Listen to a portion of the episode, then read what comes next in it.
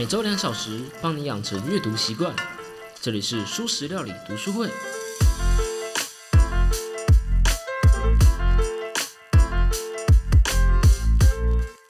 Hello，大家好，我是主持人小 P。这周呢，我们继续来聊摩根豪瑟的《致富心态》这本书。啊，这期呢，我们要来说睡觉。我最近在看矮大书单中的另外一本书，叫做《为什么要睡觉》。啊，这本书真的蛮有趣的啊！他说了很多有关睡眠的小知识啊，像什么海豚为什么不会睡觉啊，酒精可不可以帮助睡眠啊，褪黑激素的真相之类的。Anyway，嗯，我觉得这本书呢，呃，很适合用我大概用一集的时间让过去了。那我其实我觉得它更适合做一件事情，就是它很适合你亲自去读它。毕竟那本书读起来真的蛮轻松的，想不太需要就是这样带着一章节一章节看过去，你可以就直接打开某页开始读也没问题。呃，如果要用那一句话来总结一本书的话，那本书的总结就是睡觉很重要。好，虽然是废话了，但确实这种话就是常常会被回说啊，好啦好啦，我下次就会这么做啦，然后继续忽视的一种老妈的碎念。嗯，因为我也是这样子嘛。嗯，总之呢，我们不是要讲投资吗？为什么会在讲睡觉呢？因为睡觉其实对投资很重要。像是什么古癌啊、M 观点的 M 大啊、市场先生啊之类的，反正在台湾投资圈蛮有名的人都说过一些类似的话，就是让自己睡得好很重要。可是为什么？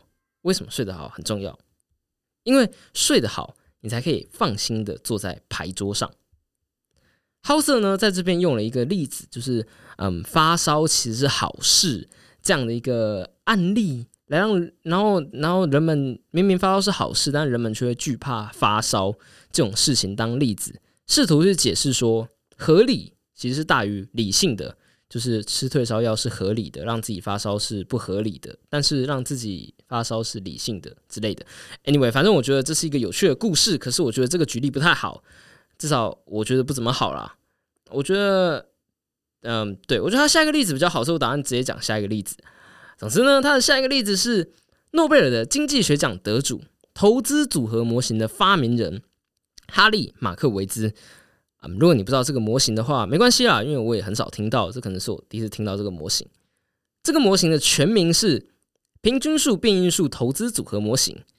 啊，我最近刚好在跑论文的统计啊，变异数、平均数。OK，总之呢，这听起来就是一个很数学、很理性、很理工的模型，对吧？对。的确是如此，可是当这位发明人马克维兹在被人问到说：“啊，你跟我们讲这模型，所以你自己是怎么投资的？”这个时候他回答了：“没啊，就很简单啊，一半投债券，一半投股票。”啊，干嘞，你自己说那么多，就我自己都没有 skin in the game，自己都没有照着做。可是他的理由却让你不得不去觉得，嗯，这其实是合理的。他的理由是，他说：“假设股市上涨。”我却没有跟到，或是股市下跌，我却卡在上面，我会很郁闷，我会觉得后悔。他自己的投资法其实是不理性的，理论上来讲啊，他提出的那一个模型才是理性的。可是你可以理解为什么他自己是做比较不理性的选择。马克维兹他没有上亿美金要管理嘛？我相信大多数人也没有。在这样的情况下，与其追求那多一点点的回报，让自己嗯。就是多那一点点钱，还不如就让自己的心里踏实一点，晚上睡得好，对马克维兹来说可能更重要。况且，如果从历史数据来看，他本人的那个简单配置，还比那个平均数变异数投资组合模型的绩效还要更好。平均数变异数 投资组合模型，哦，发现这个名字念起来真的好绕口哦。这个模型呢，可能要到百年以后，也就是超级长期，才可以赢过它这个简单的配置。好，这故事的重点是什么呢？这故事的重点是，当你在考虑投资这件事情的时候，你得要思考你的人性面。Houser 说，你要追求的是合理 （reasonable），而不是纯粹理性 （rational）。多做可以理解的事情，而不是单纯做那些理性的事情。其实我自己觉得啦，稍微有点哲学的讲法，搞不好这么追求合理，也叫做理性。就是把自己的感性的那一面也考虑进去嘛。你不只是考虑我这么做之后会造成什么后后外在的后果，也考虑我这么做之后我的内在情绪会怎么波动。当然，你可能会想说，嗯，或至少小 P 我自己是这么想的啦，啊，你就控制自己的情绪就好了嘛，你就不用考虑你的感性前面啦，说服自己的心这是对的，这样不就好了吗？或许吧，但是我想应该也不是每个人都可以做到这件事情。而那个能不能做到呢？我想应该不是靠什么可以训练的控制力或者自制力，而只是单纯他的基因让他比较不会产出那些情绪而已。啊，有点像我们行为之前讲的，我感觉，嗯，有可能是错的啦。但是我感觉情绪的出现是比较无法控制的，就像是我们之前说的，你不是要去控制情绪不要出现，而是出现，但看着情绪，观察着它，让它慢慢消失。我觉得这种从第三方的角度来看自己的心理的感觉，更显得理性。而把自己的情绪给考虑进去，把你的人性层面给考虑进去，正是一种从第三方角度来看自己内心的方法。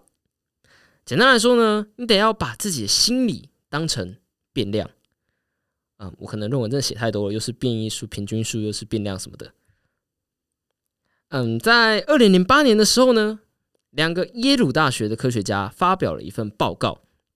他们提出了一个超级策略，我把这个策略叫做“超级杠杆策略”。据说这个策略可以让你退休的财富比一般的退休基金还要多九十 percent。简单来说，这是一个保证让你变有钱人的方法。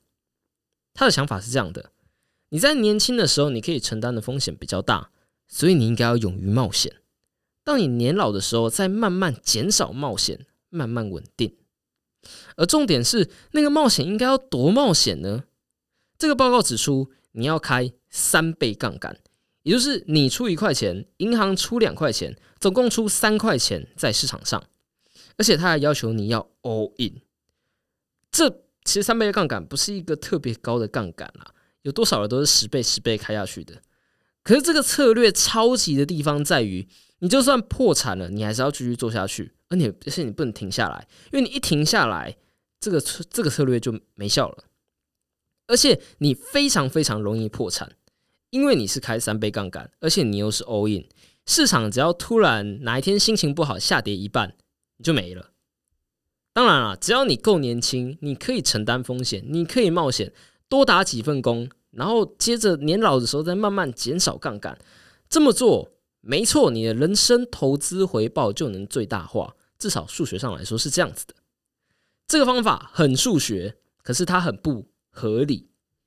说真的，我也很难说这这种方法叫理性啊，因为我个人不觉得理性就是纯数学的。嗯，想想嘛，有多少人会在吃土的时候继续开杠杆，然后用同一个策略继续下注？至少我自己就接受不了这么做了，我可能说服不了自己这样的方法是对的。所以你得要考虑你自己的心态，你得要考虑你的情绪。如果你考虑这些之后，你就会发现这个超级杠杆策略不适合你。你的策略需要有一点心理学在里面。其实我觉得这跟那个工作应该要找自己喜欢做的事情蛮像的。为什么做自己喜欢做的事情，你更可能做到卓越呢？或许不是因为专长或是天赋，而只是单纯的因为。这是你喜欢做的事情，你享受它的过程，所以你会更投入，而且你会愿意长期的做下去。重点呢，在于长期的坚持，尤其是投资。我们说了，巴菲特的秘诀是活着嘛。即使你有二十二 percent 的报酬，持续还是很重要。而即使你没有那样的报酬，从历史的数据来看，我们用美国股市当例子，如果你只做一天的投资，你的胜率大概只有一半。五十 percent 跟丢硬币差不多，可是如果你做一年，你就有六十八 percent 的几率会赢，十年就有八十八 percent，二十年就几乎百分之百，你有一百 percent 胜利，你一定会赚到钱。或许你的策略并不是完美的，什么几趴几趴的数字啊，那种数字基本上纯粹是凭感觉和直觉来用的啊，不然我才不相信你用计算统计出来的东西会刚好是五的倍数嘞，数字太漂亮了啦。可是不完美没关系，可以坚持下去就好了。长期坚持比数学程度上的完美更重要。这个就是 House 想要表达的。最后呢，我我们我想来聊一个，嗯，这是一个我想找人讨论的议题啦，就是这个议题呢是和股票谈恋爱这件事情。众所周知哦，小 P 我自己还没有投资，呃，那也啦，我大多也只能是以书聊投资而已，或是以古癌大说过的东西来聊投资，所以我还是蛮希望有人可以跟我讨论看看的。好，那在股票谈恋爱这个观点上面，我要讨论什么呢？因为 Hauser 的观点和矮大的观点好像有点不一样。我先来说 Hauser 的观点，Hauser 觉得你应该要爱上你的股票。没错，就是矮大常常说的，不要跟你的股票谈恋爱，不要晕船。刚好相反，House 的理由是因为你应该要能坚持下去啊。我们刚不是讲了吗？长期持有，你的胜率很大。你要能长期持有一个东西，你一定要够爱它才对嘛。如果你不爱它，在它下跌的时候，你自然就会把它当成烫手山芋去把它丢掉。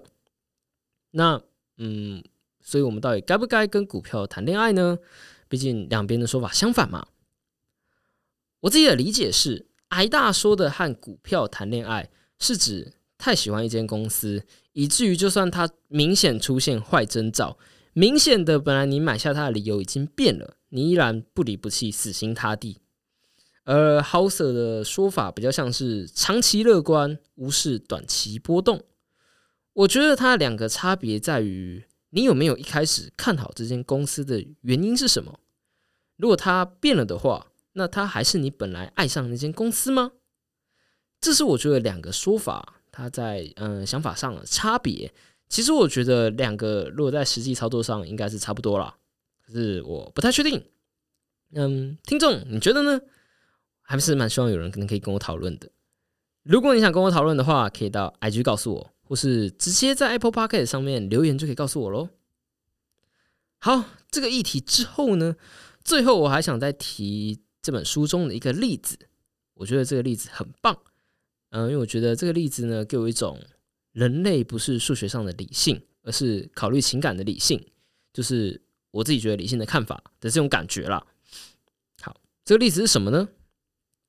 先锋集团投资这间公司的一个创始人叫做约翰伯格，这个人呢，就是你常常听到什么 ETF 啊这种股票型指数基金的创始人。他尤其非常推崇被动的指数型基金，就是你常常听到的，可能像是呃零零五零啊，或者是 QO 啊这样的东西。